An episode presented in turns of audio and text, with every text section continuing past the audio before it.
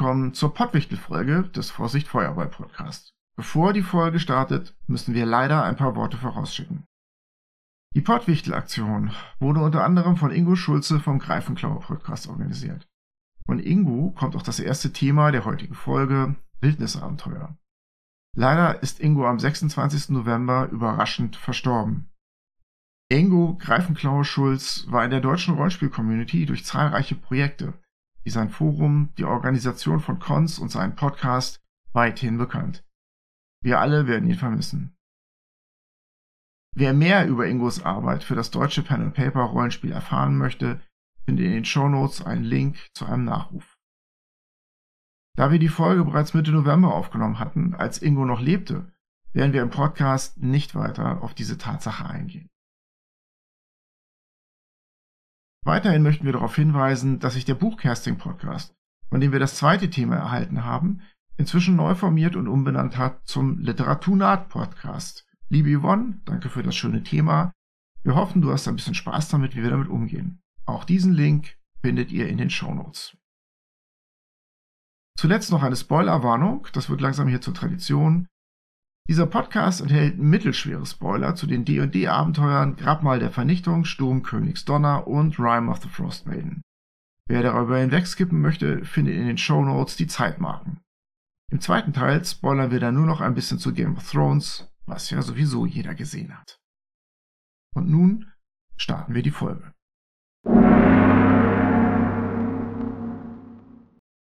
Willkommen, Fremder. Lass dich nieder und lausche den Geschichten.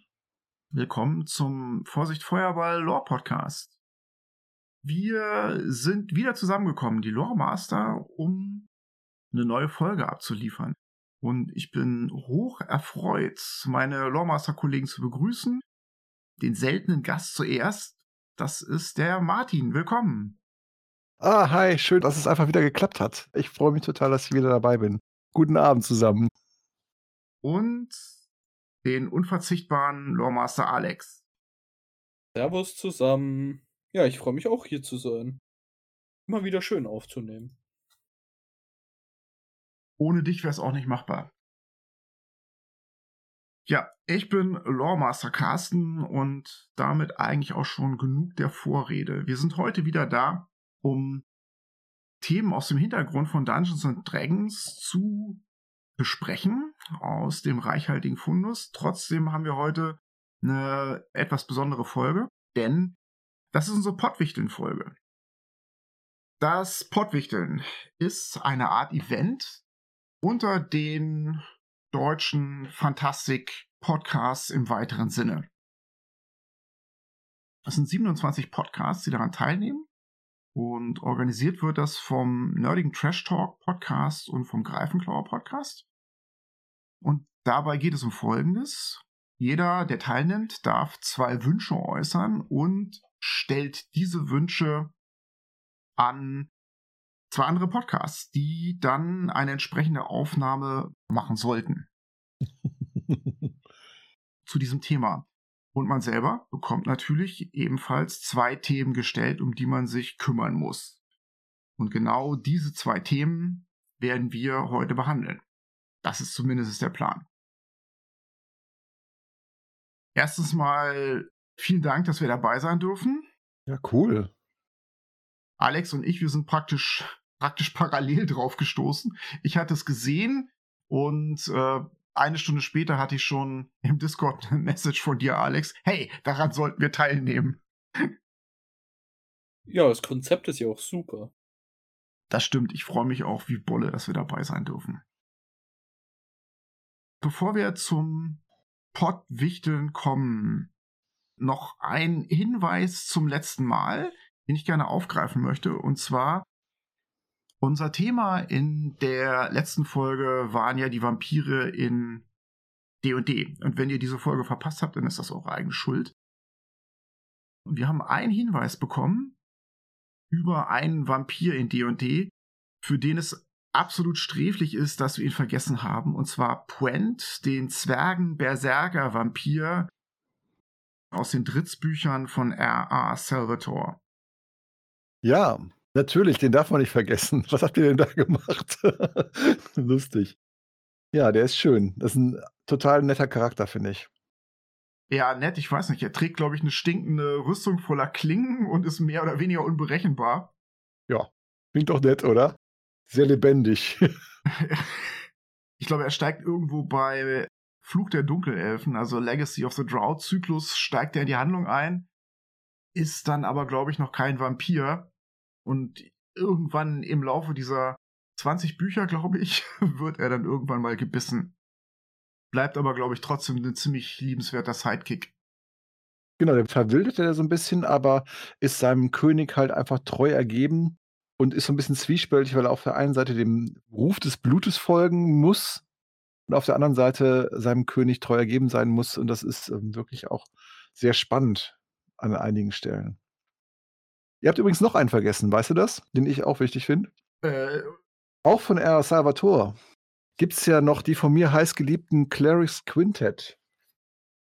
Und da gibt es noch einen Vampir, der wird dann irgendwann so erledigt, dass ihn jemand in einen Blasebalg einsaugt, als er in Gasform ist, und dann draußen in der Sonne rauslässt. Kirkan Rufo heißt er. göttlich.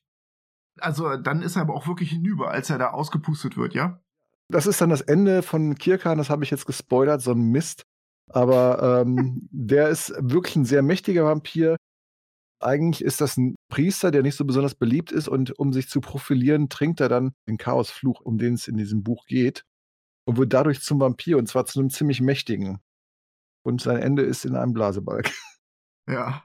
Alex, wie konnten wir das übersehen? Ja, Also, was Salvatore angeht, kenne ich mich, glaube ich, einigermaßen gut aus. Ja, dann aber vielen Dank für die Korrektur und Erweiterung unserer letzten Folge. Es ist immer gut, dich dabei zu haben, Martin. War eine Freude. Ein echter Loremaster. Gut. Ja, wenn keiner von den Kollegen eine Frage hat, dann kommen wir mal zum Portwichteln. Und wir haben uns überlegt, dass wir erstmal auf unsere Wünsche eingehen, also nur ganz kurz ähm, erklären, was wir uns gewünscht haben und an wen das gegangen ist. Wir wünschen uns vom Plus 1 auf Podcast Podcast. Die Abenteurer haben keinen Bock, macht deinen Mist doch alleine, Herr Auftraggeber. Das kann ein Bericht sein, wie man als Spielleiter damit umgeht, oder man kann ein kleines Let's Play dazu machen, zu dieser unangenehmen Situation. Ja, und dann hat Alex auch noch einen Vorschlag gehabt. Ja, ich habe den Podcast Sagen aus Kaera danach gefragt, eine Welt von Null an zu erschaffen. Wie sie das angehen würden und ein Gedankenspiel quasi. Coole Ideen. Ja, vielen Dank. Wir sind sehr gespannt, wie die Kollegen von Sagen aus Kaera und Plus 1 auf Podcast das lösen werden und fiebern dem entgegen und wünschen ihnen viel Spaß mit unseren Wünschen. Ja, jetzt kommen wir zu unseren Wünschen, die von uns gewünscht wurden. Ich würde sagen, wir fangen erstmal mit dem D&D-Wunsch an. Also jedenfalls ist das ein Wunsch, der ganz gut zu D&D passt. Und zwar haben wir den vom Greifenklauer Podcast bekommen. Und die wünschen sich von uns das Thema Wildnis.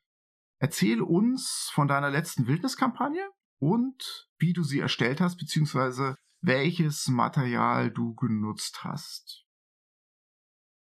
Und da ich weiß, dass äh, auf jeden Fall Alex Erfahrung hat mit dem Abenteuer Grabmal der Vernichtung, Korrekt. Tomb of Annihilation und ich ebenfalls, was man auch bei den aktuellen Let's Play-Folgen hören kann, weil das spielen wir gerade, passt das Thema, glaube ich, ganz gut. Kann ich den Ball zu dir rüberspielen, Alex? Wildes Abenteuer. Was hast du für Grabmal der Vernichtung so vorbereitet? Wie bist du auf das Thema losgegangen? Prinzipiell hatte ich vorher schon mal einen Hexcrawl West Marches Kampagne geleitet, die auch sehr wildnislastig war.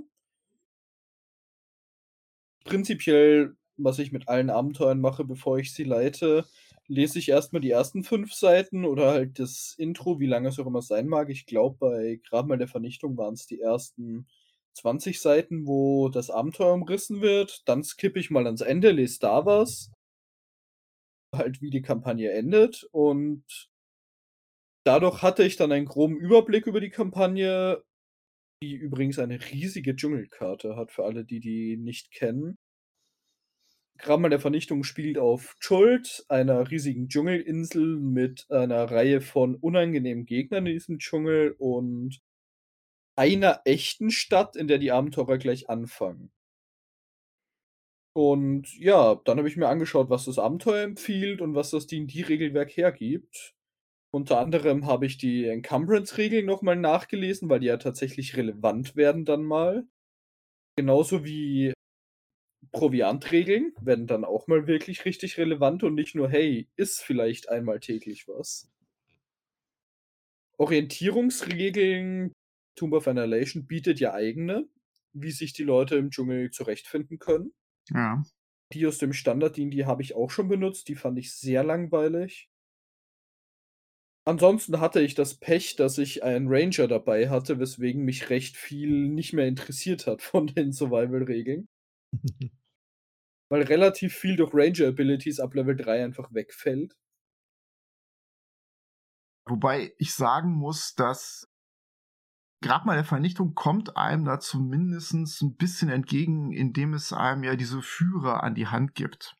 Das finde ich eigentlich einen ganz netten Zug in dem Abenteuer, dass sie sagen, okay, zum Start hin bekommt ihr die Gelegenheit, einen Ortskundigen zu finden. Da kann man natürlich sich auch vergreifen in dem Abenteuer. Man kann auch Leute finden, die tun nur so, als wären sie ortskundig. Oder man kann Leute mit verdammt coolen Sidequests finden. Oder Verräter. Na, da ist alles drin, obwohl wir spoilern jetzt hier gerade richtig viel. Aber Tatsache ist, wenn die Spieler nicht ganz dumm sind, können sie sich einen ganz passablen Führer dazu nehmen, der sie dann ein bisschen entlastet. Finde ich eigentlich super angenehm bei dem Abenteuer.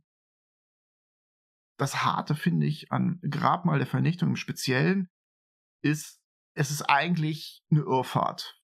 Die meisten Abenteuergruppen werden wahrscheinlich äh, tatsächlich so raus in den Dschungel vor die Stadt gehen und dann, ja, wohin geht's jetzt? Und problematischerweise ist das Abenteuer ja auch noch zeitbegrenzt für die Spieler, was sie auch wissen. Ja, das finde ich übrigens richtig fies. Und da gibt es auch jede Menge Diskussionen im Netz darüber, wie sinnvoll das ist, ja. ich bin auch kein Fan davon, weil die komplette Map ja unfassbar detailliert und schön ausgearbeitet ist. Und in Wirklichkeit gucken sich die Spieler davon nichts im Detail an. Ja, ich habe mich auch mit den passenden D&D-Regeln beschäftigt. Reisegeschwindigkeit, Krankheiten, Jagen. Das sind alles so Dinge, die man nicht unbedingt präsent hat. Und ich denke, das gilt für viele andere Rollenspiele auch. Das sind nicht unbedingt Regeln, die man in Dungeon-Abenteuern oder in Reisemontage-Abenteuern, da können wir vielleicht auch nochmal drauf eingehen, den Unterschied, so parat hat. Darf ich mal kurz eben fragen, was der Unterschied zu einer Reisemontage ist? Wäre cool, wenn wir das am Anfang klären würden. Ja, das ist wichtig, dass wir das vielleicht einmal klären. Wo ist der Unterschied zwischen einer normalen Reise oder einer Reisemontage und einem Wildnisabenteuer? So wie ich es definieren würde, ist eine Reisemontage eine Reise von einer Stadt A nach B. Da ist das Ziel im Wesentlichen bekannt. Mhm. Man weiß, man will irgendwo hin. Und man spielt jetzt mehr oder weniger detailliert diese Reise durch und sagt, okay, die ersten zwei Tage passiert jetzt vielleicht erstmal nichts. Und am dritten Tag kommt ihr in die nächste große Stadt, die am Weg liegt sozusagen. Ne? Diese Reise hat mhm. eine bestimmte Richtung. Aber grundsätzlich haben die Charaktere eine Idee, wo sie hinwollen. Und alles, was dazwischen passiert, zwischen diesen interessanten Punkten, wird eigentlich komprimiert, gar nicht groß dargestellt oder in zwei, drei Sätzen abgehandelt.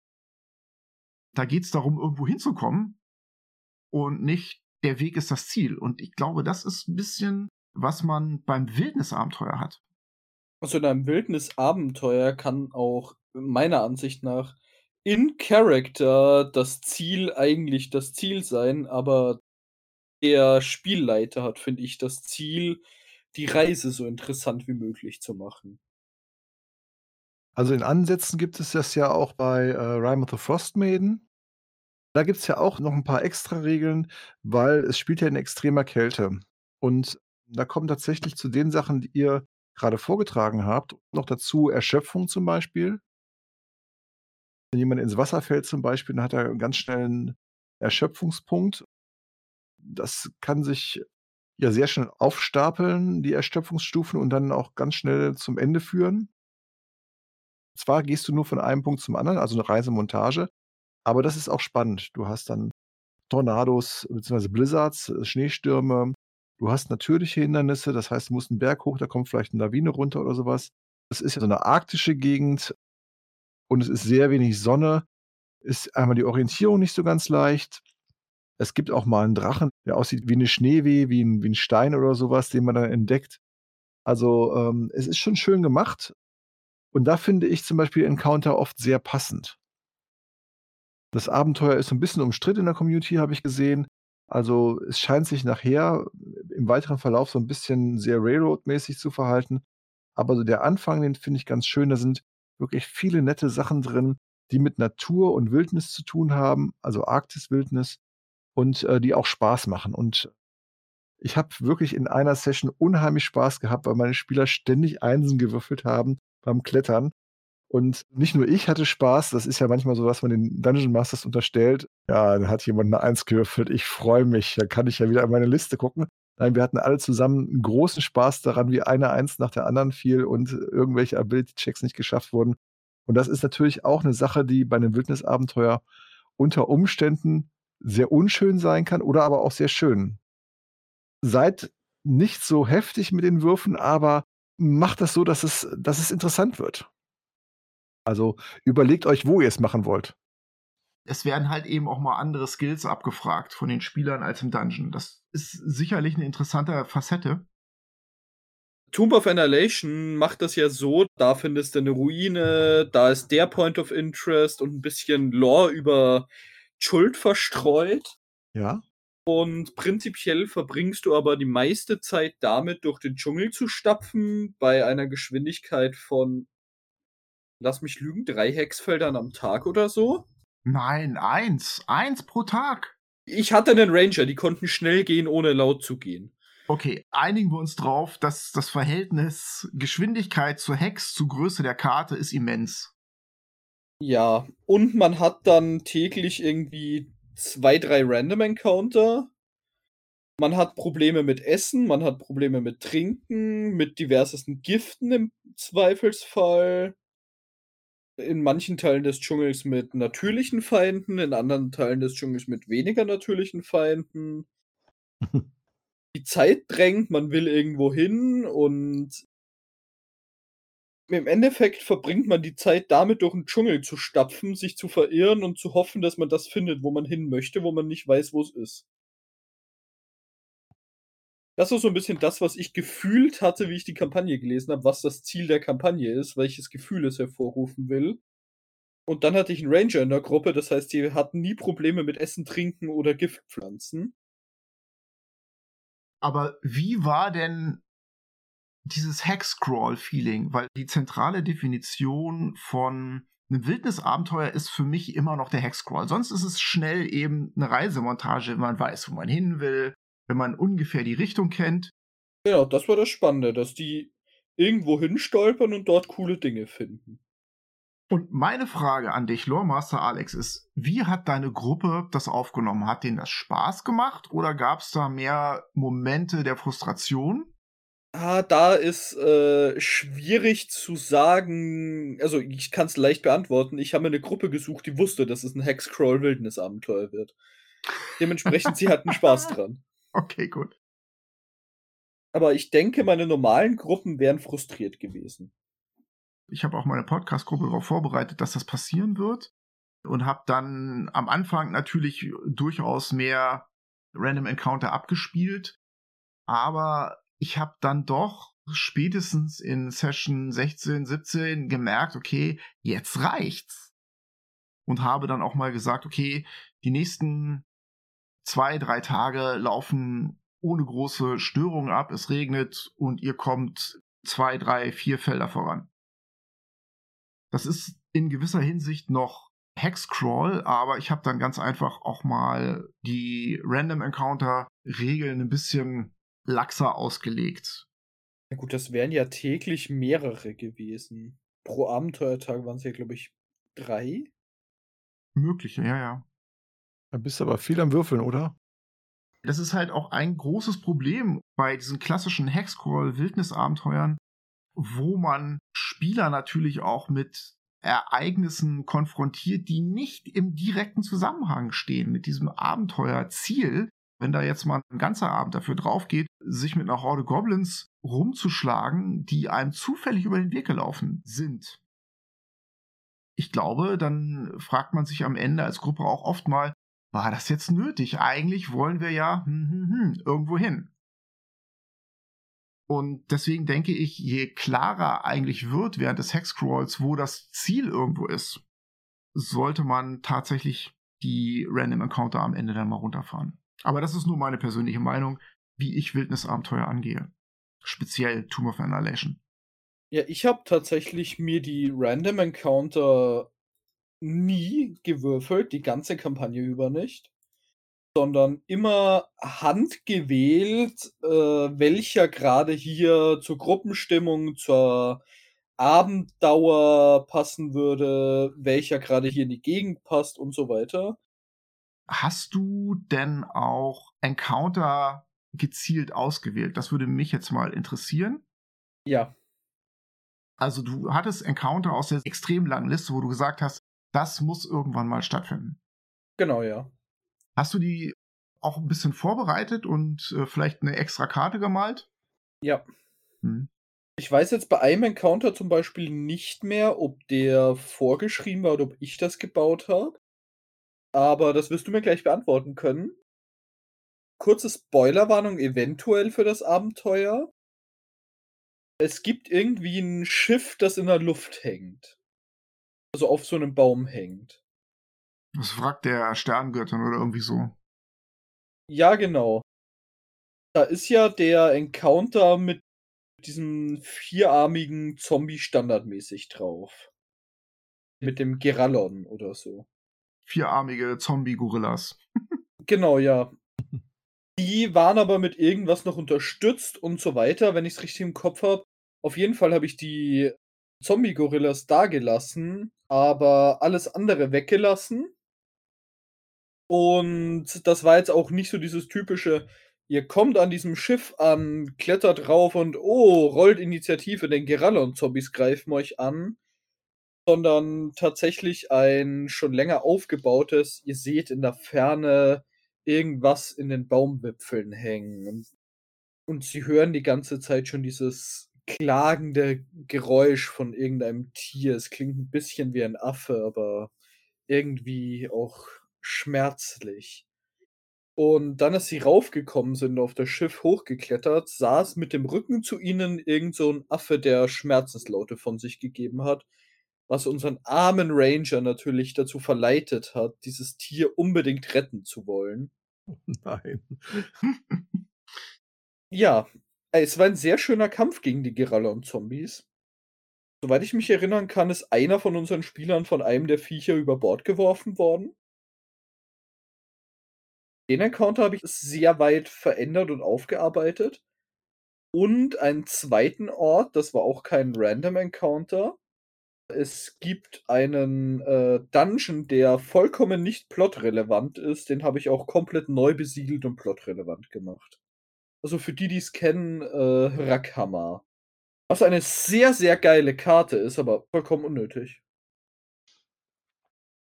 Ich glaube, was wir als Essenz da auf jeden Fall rausholen sollten, ist, ähm, dass es einem eine Menge Inhalte liefert, die nicht unbedingt vielleicht zum Kampagnenziel passen und dass man das als Baukasten und Rezeptvorschlag sehen sollte. Das heißt, dass man sich das da raussucht, was einem selber am besten schmeckt, aber natürlich auch, was den Spielern wohl am besten schmeckt. Mein wichtigster Tipp wäre, dass zu Wildnisabenteuern, zumindest zu D&D Wildnisabenteuern, wie ich sie jetzt bisher erfahren habe, ist, man muss längst nicht alles spielen und man sollte sich wirklich genau überlegen, was man spielen will und nicht einfach nur drauf loswürfeln und dann diese Encounterlisten ertragen. Und es gibt von einer Homebrew-Seite ein Rebalancing der Ranger-Fähigkeiten. Ich würde euch empfehlen, euch das zumindest mal anzuschauen, weil ich finde, sobald man ein Wildnisabenteuer bestreitet und einen Ranger dabei hat, verliert sich so ein bisschen der Charme. Weil eben Essensprobleme wegfallen, potenziell Geschwindigkeitsprobleme wegfallen. Ein Ranger kann sich nicht mehr verlaufen. Das ist alles ein bisschen doof geregelt in 5e. Ja, dann ist ja die Herausforderung weg und dann macht es auch keinen Spaß mehr. Ah, darf ich euch provozieren und unterbrechen? Ja, bitte. Ist das nicht auch die Stunde des Rangers? Nur weil wir als Spielleiter jetzt, oh verdammt, die verirren sich nicht mehr. Oh verdammt, die Reisegeschwindigkeit steigt. Äh, ich gebe dir vollkommen recht, Ja, dass das natürlich. total geil ist für den Ranger-Spieler. Die Frage ist nur, inwieweit das fürs Abenteuer förderlich ist. Wie gesagt, ich hatte in meiner äh, Tomb of Annihilation-Kampagne die ganze Zeit einen Ranger dabei und das war nie ein Problem. Es hatte aber so ein bisschen Probleme gemacht, weil es dann die Wildniskampagne ein bisschen zu einer äh, Reise, wie haben wir es so schön genannt? Reisemontage. zu einer Reisemontage ein bisschen gemacht hat. Jagen muss nicht mehr gewürfelt werden. Weil beim Ranger davon ausgegangen wird, dass er es kann. Feuer machen, Feuerholz holen muss nicht mehr gewürfelt werden. Orientieren werden muss nicht mehr gewürfelt werden. Wenn ich als GM nicht eingegriffen hätte und anderweitig die Spieler tagsüber während der Reise beschäftigt hätte, wäre das Reisen ein ja, ihr bewegt euch drei Hexfelder. Ihr seht auf eurer Reise Wald, Baum, Fluss, Blume, Ende. Ja, ich verstehe, was du meinst. Ich würde jetzt zu bedenken geben und ich will mich jetzt nicht in deine Spielleitung einmischen. Auf keinen Fall. Das äh, steht mir nicht zu. Ich würde zu bedenken geben, dass es vielleicht für die anderen Spieler ein bisschen langweilig werden kann, wenn tatsächlich der Ranger, ich mache das mit meinen Fähigkeiten, ich mache das mit meinen Fähigkeiten, ich mache hier, ich mache da, ich mache dies, ständig vorbringen kann. Aber ansonsten finde ich, dass das zu einer Straffung führt. Aber du hast ja schon gesagt, du hattest auch eine Gruppe, die letztendlich den Hexcrawl wollte. Und da kann es natürlich tatsächlich sein, dass die gesagt haben, das ist nicht das, für was wir hier unterschrieben haben, sozusagen. ja, klar. Ja, es ging dann mit Schubsern und Dingen, die sie gefunden haben, konnte ich sie ja dann über schön viele der Dinge leiten, die man auf der ganzen Karte finden kann. Und ich konnte sie ein bisschen an ein paar schönen Stellen vorbeiführen, wo sie dann Lore lernen konnten. Und da waren sie dann sehr glücklich. Also sie haben bei mir tatsächlich fast die kompletten Sehenswürdigkeiten von Schuld mitgenommen. Das klingt nett. Habt ihr denn so einen Lieblingsencounter, der bei Wildnisabenteuern passieren kann? Also ich habe einen, den kann ich auch gerne gleich verraten, aber äh, mich interessiert natürlich auch, ob ihr das habt. Ja, ich benutze sehr gerne Ruinen in jedweder Form. Besonders gerne benutze ich aber den Friedhof der Namenlosen. In einem Wald, auf einem Weideland oder ähnliches. Was quasi einfach ein verlassener, desecrated Boden ist, den sie irgendwo finden. Was man dann immer schön mit passender Lore versehen kann zu der Welt, in der man sich gerade befindet. Das klingt wirklich spannend. Carsten, hast du auch was? Mein Lieblingswildnisabenteuer, egal in welchem Spielsystem, ist die Brücke über den Abgrund. Die wird es jedes Mal geben. Ich bin einfach ein großer Indiana Jones-Fan. Die muss reißen, irgendjemand muss da dranhängen, es müssen Leute in die Tiefe stürzen. Das muss einfach passieren. Mich hat vor einiger Zeit mal jemand angeschrieben und sagte, ja, mir ist die ganze Gruppe in den Abgrund gefallen, da sind zwei Skillchecks schiefgelaufen oder drei sogar und ich war schon großzügig, aber alle sind gefallen, soll ich die jetzt alle sterben lassen? Ja, was hast du geantwortet? Ich bin dann einfach anderer Meinung. Ich habe dann das auch als meine persönliche Meinung dargestellt. Ich würde die nicht alle sterben lassen. Ich würde natürlich dann eine Herausforderung draus machen. Vielleicht sind die ja irgendwo gelandet, was nicht ganz so tief ist und müssen noch weiter runterklettern oder sowas. Oder versuchen wieder hochzukommen. Also ich würde gucken, dass mir was einfällt, dass ich daraus was Spannendes mache, weil ich würde ungern Charaktere sterben lassen, nur aufgrund von Skillchecks, die mal schiefgelaufen sind. Das finde ich, ähm, ist zu doof. Also nicht eine ganze Gruppe. Kann ich verstehen. Nicht eine ganze Gruppe. Einen einzelnen Charakter, gerade in Tomb of Annihilation sterben lassen, das gehört, glaube ich, dazu, ne, Alex? Habe ich schon gehört, ich ja. Ich hatte in Tomb of Annihilation null Charaktertode, bis kurz bevor sie den Enddungeon betreten haben. Ja, bei mir sind schon zwei abgerückt. Ich hatte einen Spieler, der ausgestiegen ist, der ausgetauscht wurde.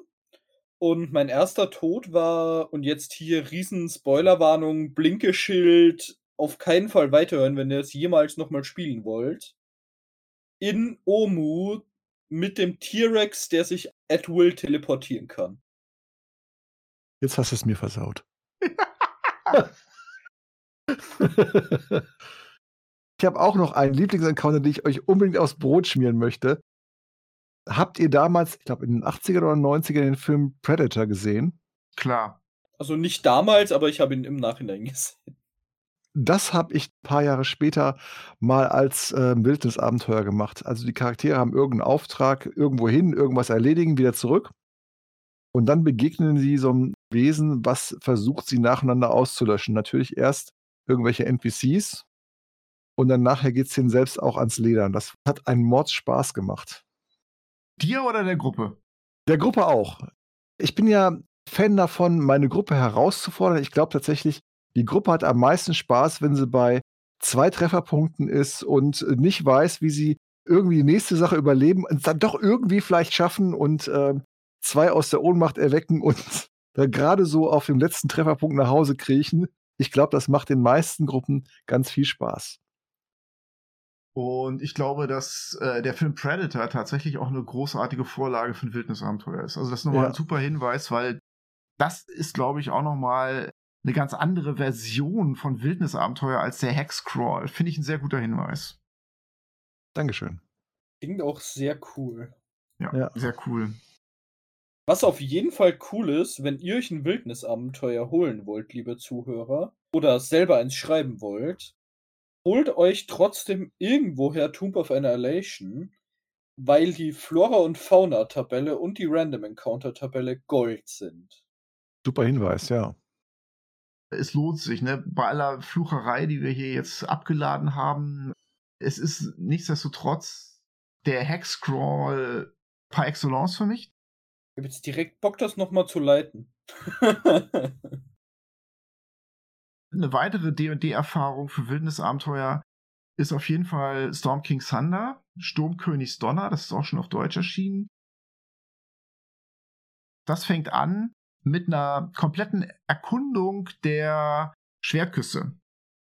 Also des zentralen D&D 5 Gebietes sozusagen. Mhm.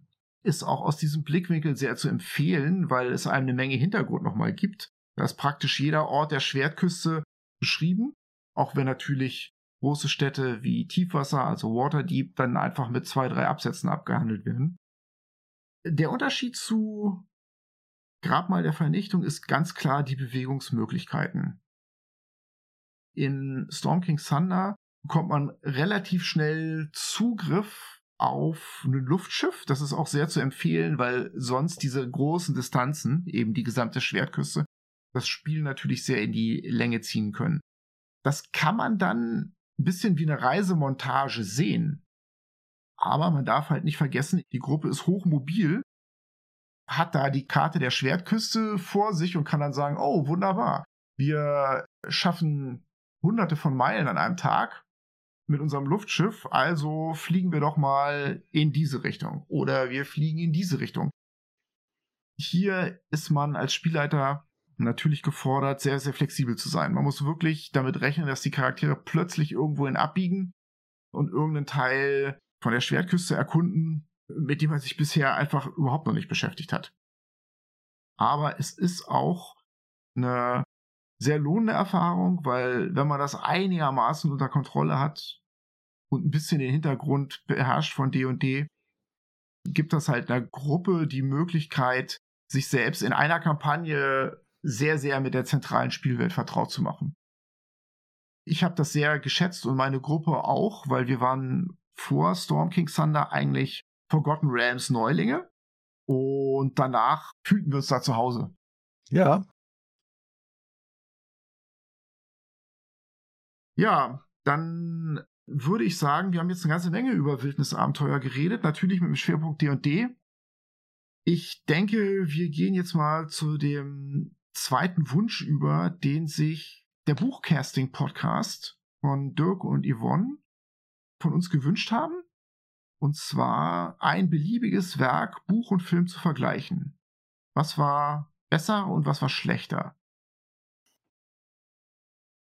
Martin hat einen Vorschlag gemacht und den fanden wir eigentlich alle ziemlich genial. Wir würden uns gerne mal The Witcher angucken.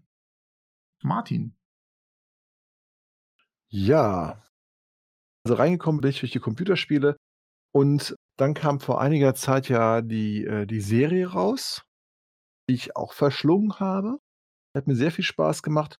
Und dann habe ich angefangen, das Buch zu lesen. Da bin ich immer noch dabei, ziemlich durch, aber das ist sehr spannend. Ich habe die Computerspiele auch gespielt, zumindest ein Teil. Die Netflix-Serie, die hat mich total fasziniert. Ja. Ich habe Teil 3 gespielt, Netflix-Serie komplett gesehen und das Rollenspiel gelesen. Nur um auf einen Stand zu kommen, wer was kennt. Ja. Was mich an Witcher immer sehr fasziniert hat, insbesondere auch an den Computerspielen, ist dieser slawische Einschlag in der Mythologie. Das ist nicht das, was man normalerweise in den amerikanischen Fantasy-Filmen oder den westeuropäischen Fantasy-Filmen so serviert bekommt. Ist, das muss ja aus diesen Büchern irgendwo herauskommen. Der ähm, Schriftsteller ist ja, ich glaube, aus Polen, wenn ich das richtig im Kopf habe. Ja. Und tatsächlich habe ich das im Buch weniger mitbekommen, als ähm, das im Film ist oder in, im Spiel. Wenn ich jetzt mal so all drei Sachen nebeneinander stellen würde, kriegt man im Spiel schon viele Sachen mit, die im Buch auch erzählt werden. Es geht viel auch um politische Hintergründe. Man lernt ja auch im Spiel viele Hintergrundcharaktere kennen. Den Typen, der die Spionagenetzwerk hat, diverse Könige und sowas. Hat mit den allen zu tun. Und im Buch wird auf diese Charaktere sehr lange eingegangen und die haben alle miteinander zu tun. Und man erfährt noch ein bisschen mehr über das, was ich an dieser Geschichte auch sehr spannend finde, nämlich diese ganze Politik, wie die miteinander umgehen, die Ränke, die zwischen den einzelnen Königreichen abgehen. Und das macht die Bücher doch, finde ich, ähm, sehr lesenswert. Das finde ich wirklich interessant, weil das habe ich weder im Spiel noch in der Netflix-Serie verstärkt so wahrgenommen. Oder vielleicht hat es mich auch nicht so fasziniert, vielleicht hat es mich nicht so mitgenommen. Also ich finde, dass es im Spiel schon sehr stark drin ist. Dijkstra heißt der, glaube ich, der Chef vom Spionagenetzwerk. Mit dem hast du auch relativ viel zu tun. Und du bekommst von dem Aufträge. Und das Spannende an dem Spiel für mich ist, dass sich so nach und nach so Welten entblättern. Du hast einen Auftrag und machst den und weißt auch, wofür der gut ist, denkst du, aber daraus entsteht noch was Tieferes. Und das verstehst du in den Büchern sehr viel besser, weil dann kriegst du mit, wie die Könige sich treffen und miteinander reden und überlegen, wie sie die Invasion von Nilfgaard beenden können. Und manche finden das gar nicht wichtig, dass sie da sind. Wir warten einfach. Und wie die Leute so drauf sind und was sie für Macken haben. Die Randcharaktere, wo im Film und im Spiel nicht so der Fokus drauf sind, bekommst du wesentlich besser mit. Das ist so das, was für mich die Bücher ausgemacht hat. Was mich bei Witcher 3 insbesondere fasziniert hat, sind diese, diese ganzen Hexen und diese Striga, ey, Dämonen. Das atmete für mich so einen ungewöhnlichen neuen Geruch sozusagen. Und das hat mich insbesondere an dem Spiel, aber auch an der Fernsehserie fasziniert, dass ich immer das Gefühl hatte, boah, das ist eine Menge slawische Mythologie und Kultur und schön, dass das mal jemand rausholt, weil sonst würde man es eigentlich nicht mitbekommen. Also die Trostlosigkeit dieser Welt und das, das Blutige, das Brutale kommt auch in den Büchern, aber auch, finde ich, im Spiel sehr gut rüber. Also die Bücher sind auch blutig, ja? Ja, also schon. Es muss mir keiner beschreiben, wie er knietief durch Eingeweide wartet oder sonst irgendwas. Das erwarte ich von dem Buch nicht, aber es werden schon Schlachten beschrieben und dass es ein Gemetzel ist und sowas. Es wird nicht so drauf eingegangen, so detailreich, aber du weißt schon, dass da eine Menge passiert und dass da viele Humanoide, sage ich mal, weil manchmal betrifft es auch Elfen und Zwerge, dabei sterben können. Eine Frage an euch alle. Wie fandet ihr diese erste Kampfszene aus der ersten Witcher-Folge, die da so an einem Stück gedreht wurde? Ich glaube, es weiß jeder, von was ich rede, oder? Ist das die in der Stadt? Ja, in dem Dorf, in der Stadt. Ah, okay. Ja, die ist unfassbar geil. Die ist auch brutal, das muss man sagen. Also auch zu einem Level, wo ich sagen würde, das wäre nicht immer nötig, das so darzustellen. Also genauso wie Game of Thrones einfach viel, ja, ich sag mal fast pornografisch plakative Gewalt hat. Weil ich das dieser ersten Witcher-Folge dann echt verziehen habe, weil das war so kunstvoll gefilmt. Die Choreografie, ich finde, die Szene stellt einfach unseren lieben Henry Cavill als Geralt so unfassbar cool dar. Also die Werte, die ihn einfach als Charakter hebt, die den auf die nächste Stufe. Mhm. Und auch die Fernsehserie, weil das ist ja nichts, was man mal schnell runterdreht. Sowas ist richtig, richtig, richtig teuer. Und das ist eben auch nichts, was man so mal mit CGI so schnell erzeugen kann in Anführungszeichen, sondern da müssen sich Leute bewegen. Die müssen auf dem richtigen Punkt stehen, zur richtigen Millisekunde, um ein Schwert abzublocken. Das ist ja auch oft der Schwachpunkt in Netflix oder Amazon Fernsehserien, für mich zumindestens. Wenn ich eine Kampfanimation sehe, dann denke ich mir, okay, ja, es ist eine Fernsehserie, da konnten sie sich keinen ordentlichen Stunt-Coordinator leisten, so klar. Und als ich die Folge gesehen hatte von der Fernsehserie, da dachte ich, mein Gott, das ist ja ein wahnsinniges artistisches und künstlerisches Niveau. Künstlerisch handwerklich als auch im Ausdruck. Und das klingt jetzt vielleicht blöd, weil es ist schon ganz schön blutig, was da passiert. Aber es ist jetzt nicht so, dass man sich so drin suhlt. Es schafft die Schnittmenge zwischen unrealistisch wenig, gerade richtig, da sitzt The Witcher, und dann ist dieses unrealistisch Torture-Porn-mäßige, überall spritzt Blut, Gedärme würde sagen, es ist niveauvoll gerade richtig. Definitiv, ich unterschreibe das. Mich hat zum Beispiel bei Game of Thrones, wenn wir jetzt kurz abschweifen zu einer anderen Fernsehserie, ich bin da an einigen Stellen einfach ausgestiegen, weil ich einfach das Gefühl hatte, okay, wir wissen, der ist böse, der muss jetzt niemanden die Augen ausdrücken oder hier muss kein Ungeborenes im Mutterleib erstochen werden, Entschuldigung. Aber selbst wenn ich darüber rede, tut mir das weh, wenn ich daran zurückdenke. Ja. Ja, wobei aber auch das finde ich in Game of Thrones, also dieser Mord an einer schwangeren Frau, seinen gerechtfertigten Moment hat und ja ein deutlich gewollter, heftiger Schockmoment ist. Ich finde in Game of Thrones andere Szenen, die, in denen sich gesuhlt wurde, viel schlimmer. Zum Beispiel eine Szene, wo man über eine Minute sieht, wie jemanden die Zunge langsam durch den Hals entfernt wird das finde ich viel unnötiger als andere Szenen. Und diese Folterszenen waren auch schlimm.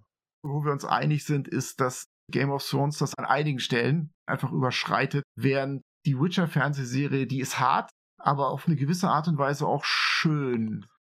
Ich fand diese Kampfsequenz, ich fand die, ich fand die schön, ja. Ich geb's zu. Ja, ich habe da auch mal Schwierigkeiten mit, das sowas als schön zu bezeichnen, aber das ist schon kunstvoll gemacht worden an einigen Stellen. Ja. Es gibt so eine gewisse Ästhetik, eine 'ne bildliche Ästhetik, die mich sehr anspricht. Was, äh, Rohes, aber auch, äh, Kunstvolles. Das gefällt mir sehr gut dabei.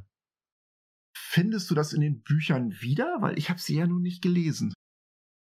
Also, in den Büchern fasziniert mich mehr, was die Charaktere denken weil die dadurch meiner Meinung nach runder werden. Also, ich finde, Geralt ist ja ein Typ, der wenig redet und auch wenig Mimik hat im Film. Ich glaube, da sind wir uns alle einig. Das ist, unterschreibt hier, glaube ich, jeder. unterschreibt jeder. Aber im, im Buch kriegst du halt noch ein bisschen mehr mit, was der so an Gedanken hat oder was der für eine Moralvorstellung hat und vielleicht auch, wie er sich entwickelt. Und das ist eine Sache, die mir Spaß macht. Deswegen habe ich zum Beispiel auch Salvatore gelesen, weil mir Spaß macht, wie sich die, die Charaktere entwickeln. Das ist so ein Punkt von mir, woran ich sehr viel Spaß habe. Und deswegen kann ich auch den Witcher als Buch mehr empfehlen. Ja, äh, also eine Charakterentwicklung sehe ich da noch nicht. Vielleicht ist das nach der ersten Staffel auch ein bisschen zu früh oder vielleicht bin ich auch charakterentwicklungsblind. Naja, es, es sind ja auch herbe Zeitsprünge drin und es muss alles erstmal erklärt werden, so ein bisschen. Das äh, braucht ja auch seine Zeit. Da habe ich noch eine Frage. Die Fernsehserie, die spielt ja extrem mit Zeitebenen. Ja. Hatte sich das da jemand ausgedacht, um das interessant hinzukriegen und möglichst viel Spannung aufzubauen? Oder ist das in den Büchern genauso? Oder sind die eher linear angelegt? Die Bücher sind äh, meiner Meinung nach linearer. Du erfährst auch was, aber es ist mehr in, in einem Zeitstrahl, den man, also man kann den Zeitstrahl wesentlich besser verstehen, sagen wir es so. Ich glaube, das ist eine ganz gute Antwort. Hm. Ich glaube, das äh, nutzen die in der Fernsehserie tatsächlich einfach, um noch mehr Größe zu suggerieren, mehr Hintergrund aufzubauen und schnell erfahrbar zu machen. Da kann ich mir vorstellen, dass die Erfahrung der Bücher tatsächlich auch angenehmer ist, weil in der Fernsehserie hat mich das an einigen Stellen doch stark gefordert. Das war anstrengend. Wobei die Fernsehserie ist doch jetzt am Ende der Serie, also am Ende von Staffel 1, auf einen Zeitstrahl reduziert, oder? Es war aber ein schwieriger Weg dahin, Alex, fand ich. ja, ich habe die Serie dreimal gesehen. Bin dann irgendwie drei Wochen, weil die Serie kam raus und ich musste sie sehen. Dann wollte meine Freundin sie mit mir gucken. Und dann habe ich sie nochmal so nebenbei beim Zugfahren gesehen. Aber es ging. Also beim dritten Mal habe ich sie echt verstanden das, das, spricht ja für das Plotmanagement. also ich finde auch, es sollte nicht notwendig sein, aber ich hatte auch keins der Bücher gelesen und auch das Spiel erst im Nachhinein gespielt, also Teil 3. Bei mir ist es tatsächlich so, ich bin mit Witcher zuerst in Kontakt gekommen, intensiv mit Witcher 3. Ich habe Witcher 1 mal angefangen, vielleicht damals auf dem falschen Computersystem oder so. Auf jeden Fall hat mich das nicht ganz mitgenommen. Ist ja von diesen Spielen auch noch das roheste und das ungeschliffenste. Und der PC-Port soll auch angeblich echt grausam sein. Ja, den habe ich ertragen, ja. Und ich habe dann Witcher 3 auf einer ordentlich dimensionierten Konsole, auf die es auch zugeschnitten war, dann gespielt und es hat mich wirklich umgehauen.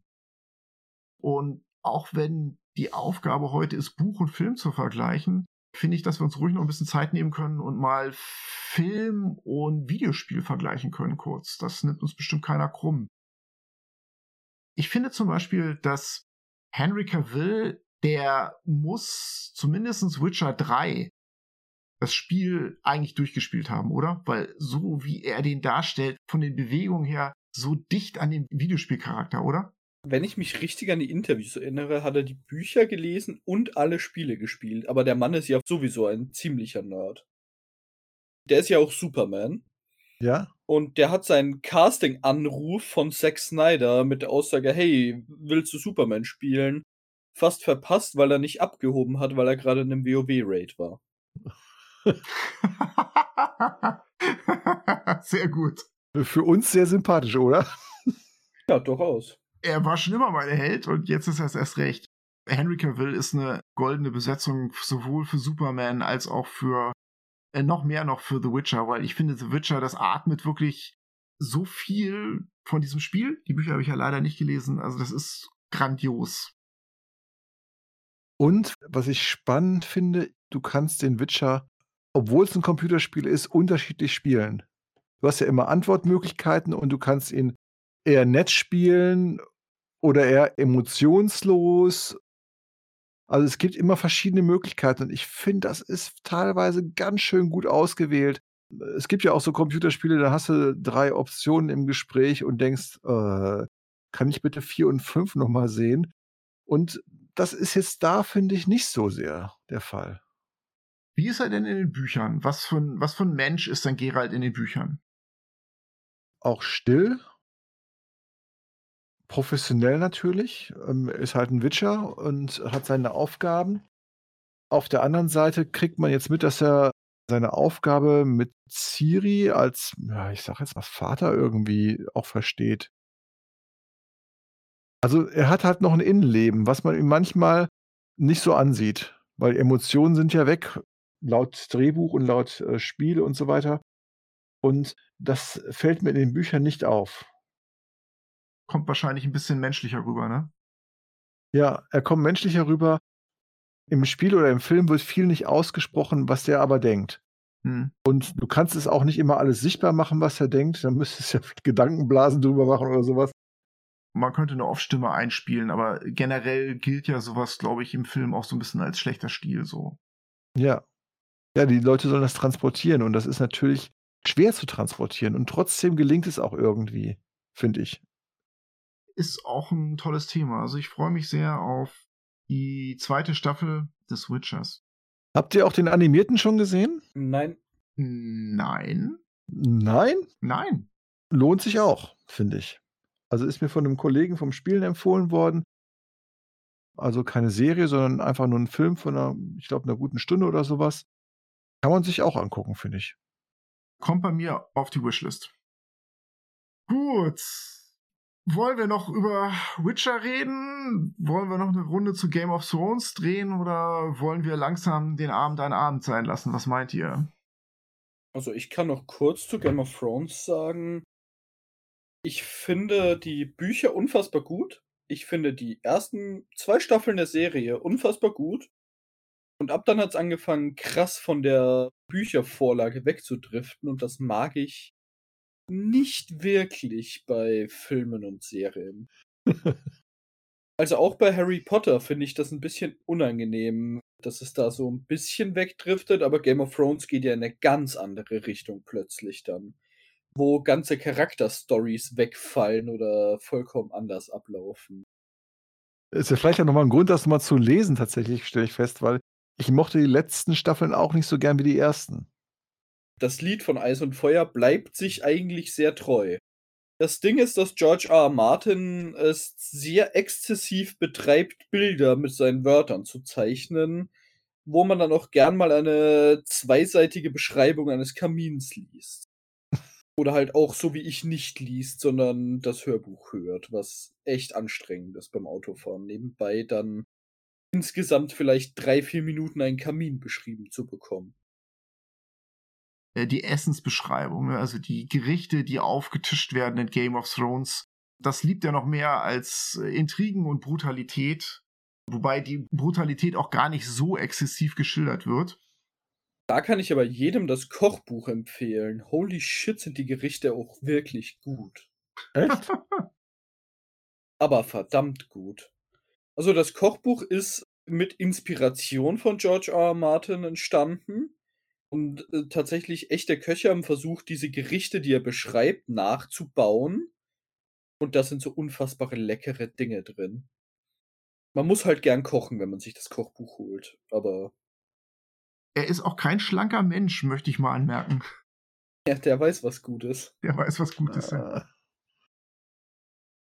Was ich noch mal anmerken möchte, zu Game of Thrones. Und jetzt schlage ich einen ganz, ganz wilden Bogen zu unserem ersten Thema, nämlich zum Wildnisabenteuer. Mögen wir das die Kollegen vom Buchcasting-Podcast verzeihen. Ich finde, bei Game of Thrones geht insbesondere in der Fernsehserie diese Einheit von Zeit und Raum am Ende komplett verloren. Während am Anfang, insbesondere auch in den Büchern, aber auch in der Fernsehserie, eine Reise von Winterfell nach Kingsmouse, die dauert halt länger zumindestens. Also gefühlt in den Büchern Wochen.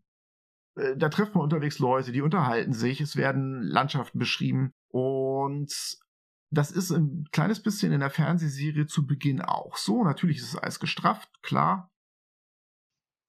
Aber zum Ende hin hatte ich das Gefühl, dass ein Hauptcharakter, der kann in einer Burg in die Tür reingehen, dann schließt er sie hinter sich dann ist ein Schnitt und er kommt an einer anderen Tür raus und man ist sich gar nicht mehr sicher, ob das noch derselbe Kontinent ist. Weil zack, der muss mal schnell irgendwo hin, der muss ganz dringend hier zur großen Mauer im Norden und dann wird das innerhalb von aller, aller kürzester Zeit abgehandelt. Also ich hatte nicht mehr das Gefühl, dass das hier eine kontinentumspannende Handlung ist. Das ging mir komplett verloren. Ja, aber das nur in der Serie so krass. Also in den Büchern bis zu dem Punkt, wo sie existieren, ist es nicht so schlimm.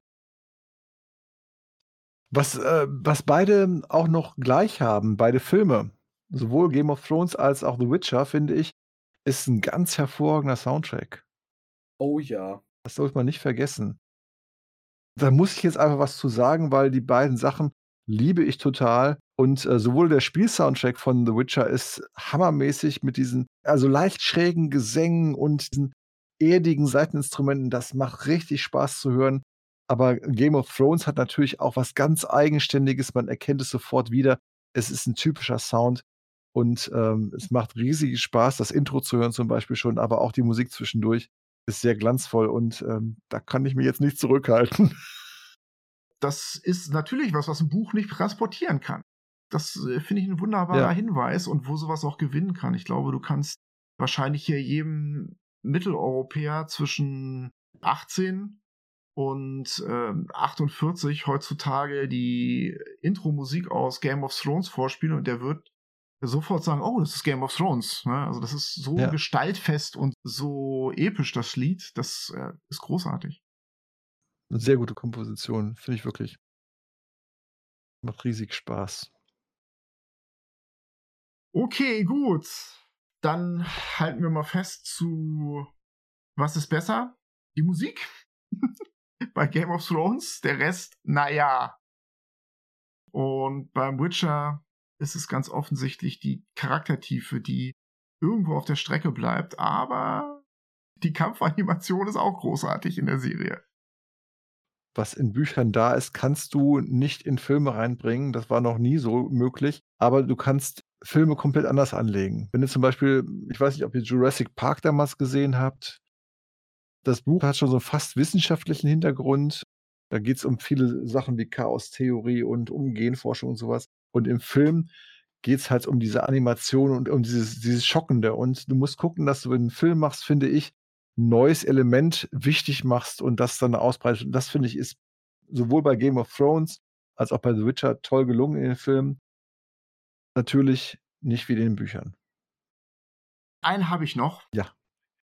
Ein Buchfilm-Ding, was vielleicht jetzt keiner so richtig erwartet, ist der Roman zum ersten Star Wars-Film. Hat den jemand gelesen? Nein. Star Wars. Da steht George Lucas drauf. Und das ist eine Lüge. Denn das Buch ist eigentlich von Alan Dean Forster. Und der war damals noch relativ jung, genau wie George Lucas, und hat von George Lucas oder dem Filmstudio oder wem auch immer 5000 Dollar gekriegt, um diese Story aufzuschreiben, weil George Lucas hatte ja alle Vermarktungsrechte 20th Century Fox abgeschwatzt, die nichts mit dem Film zu tun haben und dachte sich, okay, im Buch kann ich auch noch ein bisschen Geld machen. Der ist ja nicht davon ausgegangen, dass das so ein riesen Blockbuster wird. Naja, auf jeden Fall hat er dann für kleines Geld, der Alan Dean Foster, diesen Star Wars Roman geschrieben, der dann kurz vor oder kurz nach dem Film erschienen ist und hat sich natürlich auch groß verkauft. Das heißt, er hat dann auch schon wieder damals George Lucas dran verdient, genau wie mit den ganzen Plastikfigürchen. Und das ist ein großartiges Buch. Das mag man nicht glauben, weil es ist ja halt, äh, ja, das Buch zum Film. Aber L. Dean Forster hat das geschrieben mit viel Hintergrundwissen, was er sich in Interviews und Sessions mit George Lucas halt erfragt hat. Er hat halt auch Konzeptzeichnungen gesehen. Ich weiß nicht, ob er schon Szenen aus dem Film gesehen hat. Er hat aber auch sehr, sehr viel hinzugefügt und er ist einfach ein großartiger Schriftsteller. Ich empfehle das Buch ja. im englischen Original ist es meiner Meinung nach sogar das beste Buch von Alan Dean Forster. Also ich empfehle fast alles von ihm, muss ich sagen. Okay, gut. Ich finde, es klingt da ganz viel an, was erst in späteren Star Wars-Filmen so rüberkommt äh, und auch Dinge, die George Lucas nie so richtig ausarbeiten konnte in seinen Filmen, bis er es dann an Disney verkauft hatte, wie diese Theorie der Wills, dass es irgendwelche göttlichen Wesen gibt, die äh, das Ganze irgendwie steuern oder sowas. Das klingt da alles so leicht nur durch, aber es ist einfach ein großartiges, wunderbares, detailliertes und poetisches Buch geworden. Der Film steht über allem, das sind wir uns, glaube ich, alle einig. Ich denke, hier ist jeder ein Star Wars-Fan. Ja. Mhm. Aber dieses Buch ist äh, in der Tat ein kleines Juwel, was, glaube ich, vielen gar nicht so klar ist. Ja, also ich habe von Alan Dean Foster auch schon ich finde, er hat so eine interessante, ähm, Fantasie, was der sich alles einfallen lässt, äh, das das haut mich jedes Mal wieder um. Aber um das noch mal klarzustellen, also eine Sache ist Mit dem ersten Star Wars-Film meinst du den, der zeitlich als erstes erschienen ist, also im Prinzip Episode 4, ne? Ja, genau. Ich meine den 1975-Film. Ähm, auch wenn da George Lucas auf dem Cover steht, weil es war, wie gesagt, eine Ghostwriter-Arbeit. Es ist ein absolut wunderbares Buch, das dem Film viel hinzufügt. Schön. Schöner Abschluss, oder? Alex, was meinst du? Ja, ich finde das auch ein schöner Abschluss. Dann haben wir unsere Pottwichtel-Aufgaben mit viel Spaß, glaube ich, abgearbeitet. Also abgearbeitet ist doch ein hartes Wort in diesem Zusammenhang. Ja. Dann würde ich sagen, wir bedanken uns erst einmal natürlich bei allen Hörern fürs Dabeisein und Zuhören. Vielen Dank, wann immer ihr das hört. Die Folge wird übrigens erst im Dezember veröffentlicht werden. Das ist Okay. äh, ja, ja, das ist Teil des Pottwichtel-Spiels sozusagen. Mhm. Ja, für alle Hörer, ich wünsche euch eine schöne Weihnachtszeit, liebe Hörer, und ich wünsche euch, meinen lieben Loremastern, auch eine schöne, schöne Weihnachtszeit sozusagen. Eine schöne Adventszeit.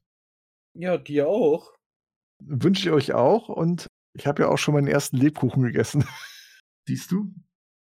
Dann würde ich sagen, vielen Dank, dass ihr da wart, Alex und Martin. Vielen Dank für die Einleitung. Ähm, war wie immer großartig mit euch.